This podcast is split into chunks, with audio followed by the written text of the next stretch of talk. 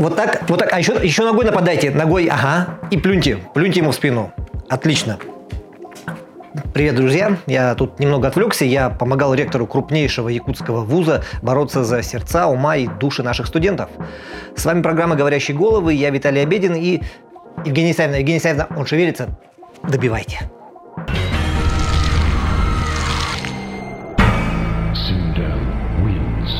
Fatality. Если вы не в курсе, то на прошлой неделе огласку на всю страну получил примечательный случай в нашей республике. Антона Амосова, программиста первой категории СФУ, похитили прямо с рабочего места, неизвестные в масках. Его неоднократно били, унижали, угрожали пытками, в том числе электрическим током и даже физической расправой. И нет, это не были ребята из лихих 90-х. Со слов Амосова, измывались над ним сотрудники ФСБ. А столь теплому приему работник вуза обязан своей гражданской позицией. Путина. Не любит. Э, и комментариями в социальных сетях. И хотя в итоге уголовного дела на него пока не завели, по крайней мере пока, в СФУ, узнав о происходящем, Амосова взяли и уволили. Так сказать, оказали коллеги поддержку в трудную для него минуту.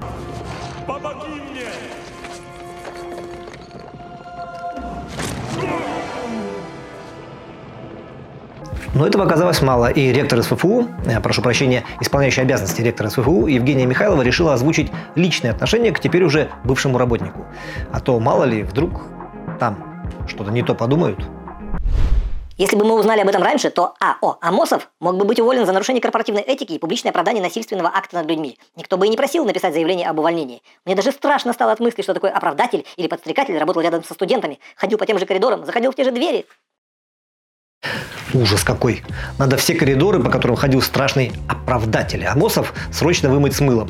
И дверные ручки обязательно доместосом протереть. А то мало ли, вдруг нелояльность по отношению к любимому государству и любимому ФСБ передается контактным путем. А все почему? Потому что у страшного оправдателя был доступ в эти наши интернеты.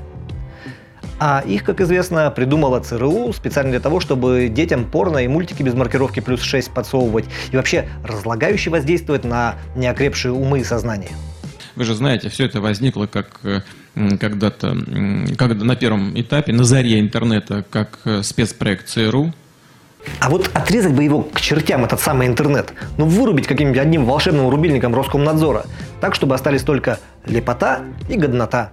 В смысле, остался бы старый добрый телевизор с двумя кнопками, по которым идут только правильные новости, проверенные, не фейковые, и в которые всякие страшные оправдатели, вроде Амосова, никогда не попадут. Правда, телевизор сейчас и сам пытается адаптироваться, слипнуться с новыми технологиями 21 века. Аналоговое вещание в Якутии уходит, ему на смену приходит вещание цифровое, с которым допотопные телевизоры многих граждан не знакомы. А без этого наши граждане рискуют остаться наедине с этим ужасным, ужасным интернетом, где бесчинствуют оправдатели. Но это дело поправимое, ведь у нас есть специально обученные люди, которые не позволят гражданам остаться без своей дозы правды – вроде министра инноваций, цифрового развития и инфокоммуникационных технологий Анатолия Семенова. В преддверии Великого праздника Победы запускаю челлендж хэштег «Подключи ветерана к цифровому телевидению». Сложно переоценить вклад всех тех, кто ковал победу и приближал этот исторический день в самых сложных условиях. Кто был на фронте, кто работал сутками в тылу. Я уверен, все согласятся, что они заслуживают всего самого лучшего, что может дать им современный мир. 3 июня 2019 года уйдет прошлое аналоговое телевидение, поэтому нам, детям и внукам, надо позаботиться о наших дедушках и бабушках, чтобы к этой дате их телевизоры были настроены на цифровое телевидение. Дед, ты у меня геройский, и хоть ты не любишь рассказывать, я знаю, что ты воевал с фашистами, ты получал ранения и контузии, ты мерз и голодал, ты испытывал жуткий и превозмогал жуткий леденящий страх, когда поднимался из окопов в стрелковую цепь. И у меня для тебя подарок. Самое лучшее. На. Это очень полезная штука, чтобы телевизор работал. В смысле пенсию добавить. Мусор со двора вывести, дверь в подъезде починить тротуары на улице сделать. Дед, ну то что? Ну тебе сколько лет? Куда ты по этим тротуарам пойдешь? Сиди дома перед телевизором, смотри. Там ближайшие две недели только тебя славить и будут. Потом, правда, забудут, но к следующему 9 мая обязательно вспомнят. Нет, серьезно, на демонстрацию любви, внимания и почтения потомков к ветеранам сегодня тратится неизмеримо больше сил и средств, нежели, собственно, на любовь, внимание и почтение к этим самым ветеранам. Я уверен, если бы взять все деньги, которые ежегодно выделяются на изготовление и развешивание бесчисленного количества баннеров про «помним, не забудем», «гордимся», и перечислить их напрямую самим ветеранам, они могли бы до конца жизни путешествовать по миру, который когда-то сами освобождали от фашизма. На зависть, кстати, любому американскому пенсионеру.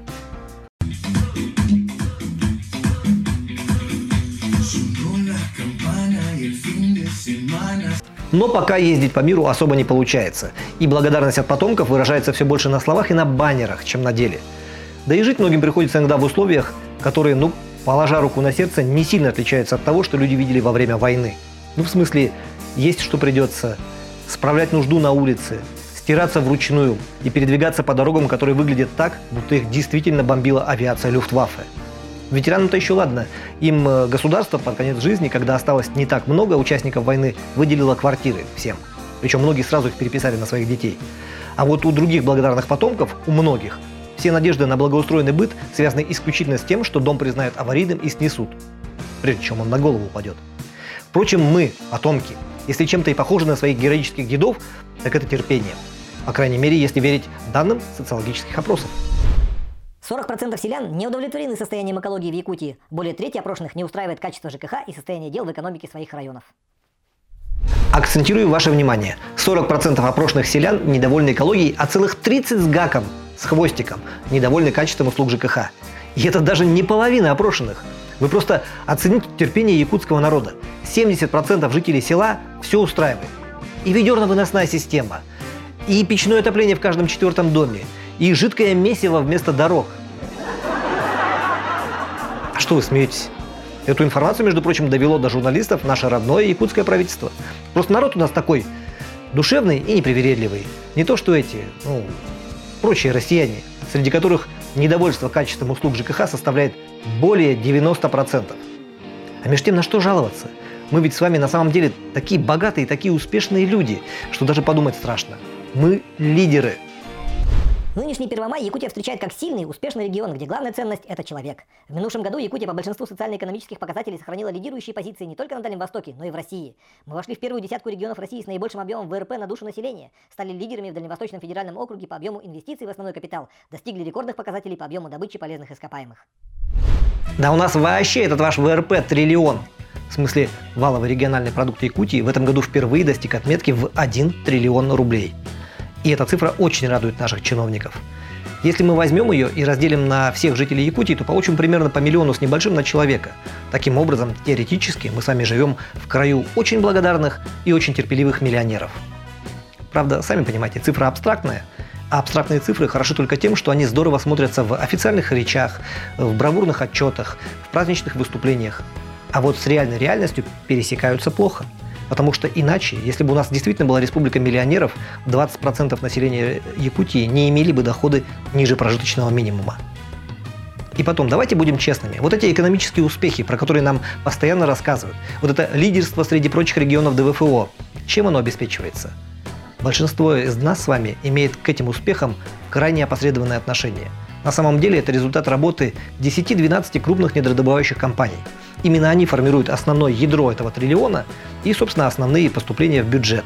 Это компания «Алроса», компания «Колмар», компания «Роснефть» в лице ТАСС «Юряхнефтегазодобычи», компания «Мечел» и так далее. И когда я говорю, что большинство из нас не имеет отношения к этим успехам, я имею в виду в том числе и правительство республики. Потому что на самом деле все то, что они приписывают и выдают за результат своей работы, во многом результат реализации стратегических планов крупных компаний, их инвестиционной политики, их менеджментских успехов и так далее. Три магнитофона, три кинокамеры заграничных, три портсигара отечественных, куртка замшевая, три куртки. К слову, процент жителей Якутии, работающих в этих крупных недородобывающих компаниях, не так чтобы очень велик. С каждой приходится работать, взаимодействовать на уровне главы или премьер-министра, чтобы просто брали местных. Компании предпочитают вести вахтовиков, которые, во-первых, обучены нужным специальностям, а во-вторых, заранее согласны на все условия труда. И главное, если что, их заменить гораздо проще, чем местных. Но есть в Якутии производства, где работают преимущественно местные люди. Например, сельское хозяйство – его результаты, правда, каждый год огорчают, но власти исправно объясняют это тем, что просто раньше неправильно поддерживали. Вот сейчас исправят методику предоставления тех же субсидий, все пересчитают, изменят приоритеты, и тогда все станет хорошо. Новая тенденция, к примеру, озвучиваемая на уровне правительства, говорит, а давайте не будем оценивать эффективность сельского хозяйства Якутии по поголовью скота и удоя. Придумаем какие-нибудь новые критерии. Замечательно. Поразительно. Гениально. Я, я, меня спросите, у меня есть предложение. Давайте определять эффективность сельского хозяйства Якутии по цене конечного продукта. Ну, в смысле, чем выше цену заломит продавец, э, тем э, положение дел в агропромышленном комплексе республики круче. Вот и опытный человек эм, Григорий Гаврилев, генеральный директор МУП Горснаб, который является учредителем японской теплицы Саюри, со мной полностью согласен. Начнем с простого. Зачем мы едим? Правильно, чтобы жить. Если мы хотим быть здоровыми, мы должны кушать здоровую пищу. Соответственно, если мы сегодня экономим на продуктах, потом нам это обернется расходами на лекарства, ухудшением самочувствия. Говорить об экономии в этом вопросе – палка о двух концах. Почему-то никого не удивляет, что местное мясо однозначно дороже, чем алтайское и другое, а в нашем конкретном случае почему-то возникают вопросы. Пс, Георгий Игоревич, мы сегодня экономим на продуктах не потому, что хотим завтра побольше потратить на лекарства, а потому что именно сегодня у нас не хватает денег на дорогие и качественные продукты. Рост импорта пальмового масла в стране вырос за год на четверть. И это не потому, что в Африке стали пальмы лучше доиться. Это потому, что оно дешевле и более доступно широким слоям населения Российской Федерации. Зарплата в 64 тысячи рублей в отдельно взятой Якутии, средняя зарплата. Это, конечно, здорово, но ведь она усредненная, то есть для большинства людей гипотетическая и не имеет ничего общего с той зарплатой, которая есть в реальности. А на эту зарплату, поверьте, очень сложно быть гедонистом. 71 Hobbit Life, 57 Шато Паркей и 66 Thunder Шевит. Смешайте все в большое ведро. И раз уж мы с вами вспомнили про чудо-теплицу, перешедшую по наследству от экс-мэра к чудо-мэру, стоит отметить один принципиальный момент, важный момент. Так получилось, что мы до сих пор не знаем, насколько продукция проекта, в который уже вбухано около 600 миллионов рублей, а всего будет потрачено около миллиарда, окажется конкурентоспособной. Ведь себестоимость помидоров и огурцов от Саюри высокая, а опыта выхода на рынок у них до сих пор нет. Да, мелкие партии иногда выбрасывались в магазин, так сказать, на пробу, но в основном продукция уходит гарантированному покупателю. Ее потребляют 55 муниципальных детских садиков. И закупают они эти помидоры, огурцы по некислым ценам. А впереди вот третьей очереди огромной теплицы, после которой производство выйдет на промышленный уровень. Вот тогда и станет ясно, готово ли население покупать золотые огурцы и помидоры, чтобы быть здоровыми. Или же очередной миллиард выкинули на очередной мегаэксперимент. Давай переверни огурчик, Морти. Ты не пожалеешь, оно того стоит. Я превратил себя в огурец, Морти! Бум! Вот так поворот, я огурчик! И на этой оптимистичной огуречно-денежной ноте выпуск нашей передачи подошел к концу. Это были «Говорящие головы», я Виталий Обедин. Если в обозримые пару дней никто из нашей команды случайно или совершенно добровольно не стукнется о штатив, ну, вы знаете, бывает такое, то увидимся на следующей не...